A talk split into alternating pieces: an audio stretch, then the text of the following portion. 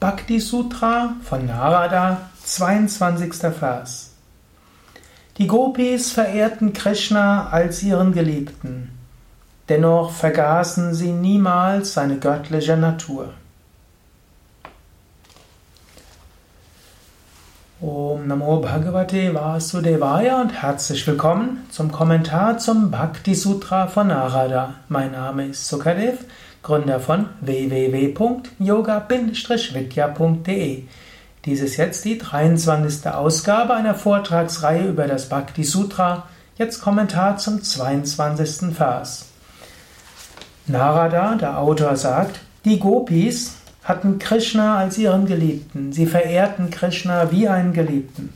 Aber sie vergaßen niemals die göttliche Natur von Krishna. Man kann Gott verehren wie seinen Geliebten. Es gibt die verschiedenen Bhavas, die verschiedenen Formen der Hingabe. Man kann Gott verehren als seinen Meister. Das nennt sich Dasya Bhava. Du fühlst dich als Diener Gottes.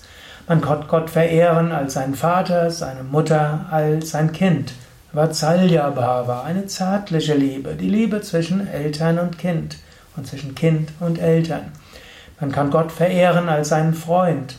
Sakya Bhava, man kann Gott verehren als Freund. Man kann Gott verehren als allumfassende, friedvolle Gegenwart. Shanta Bhava. Man weiß, hinter allem ist die göttliche Gegenwart.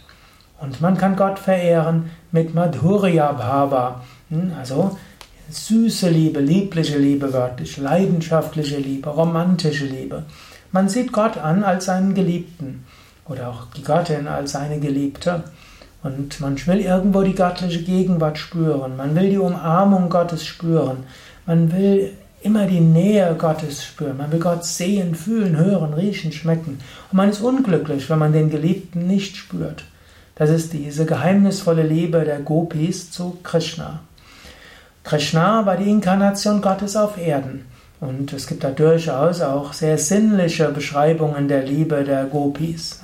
Es gibt verschiedenste Darstellungen, auch zärtliche Liebe, gerade von Radha und Krishna, wie sich umarmen, liebevoll in die Augen anschauen, auf einer Schaukel sitzen, sich an den Händen nehmen und so weiter. Und da wird vieles beschrieben. Und das ist ein Beispiel, wie man Gott lieben kann, auch in einem anderen Menschen, sich aber dabei bewusst ist, was man liebt, ist nicht der physische Körper allein. Der physische Körper ist Ausdrucksform Gottes. Und so kannst du Gott mit intensiver Liebe lieben. Du kannst auch Gott lieben in einem Menschen, auch deinem Partner, deinem Kind, deinen Freunden und so weiter. Du kannst Gott auch lieben in deiner Arbeit, aber du weißt, Gott manifestiert sich zwar in dem anderen Menschen, Gott manifestiert sich auf diese Weise, aber Gott ist nicht darauf beschränkt. Und es kann auch sein, dass du eine Form Gottes über alles liebst. Es gibt Menschen, die lieben die Form Krishnas. Die haben eine große Hingabe auch zu einer Murti von Krishna, als einer Darstellung von Krishna. Sie spüren, dass in dieser Figur Krishnas Gott zu ihnen spricht, dass sie dort eine Herzensverbindung herstellen. Vielleicht für westliche Aspiranten, vielleicht noch mehr protestantisch geprägte Aspiranten, eine eigenartige Vorstellung. Aber hm, es gibt viele Menschen, die zum Beispiel zu unserem Krishnamurti im Shivananda-Saal eine tiefe innere Beziehung spüren und spüren, dass diese Krishna-Figur zu ihnen spricht. Aber auch hier ist es nicht wirklich die Krishna-Figur, es ist Gott, der spricht. Oder auch wenn du zu Gott betest oder zu einem Meister betest, der dabei eine Form vorstellt, kann auch Jesus sein, kann auch Buddha sein, dann ist es nicht die Form wirklich. Die Form ist nur ein Mittel, um zur Seele hinzugehen, zu Gott selbst.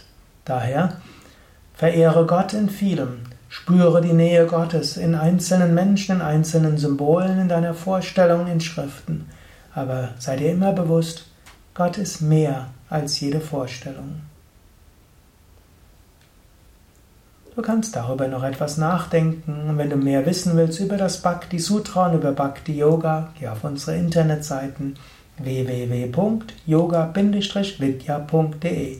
Dort kannst du eingeben im Suchfeld Bhakti oder Bhakti Sutra oder Bhakti Yoga und du bekommst viel noch weitere Anregungen über Bhakti und du findest auch den vollen Text des Bhakti Sutra von Narada.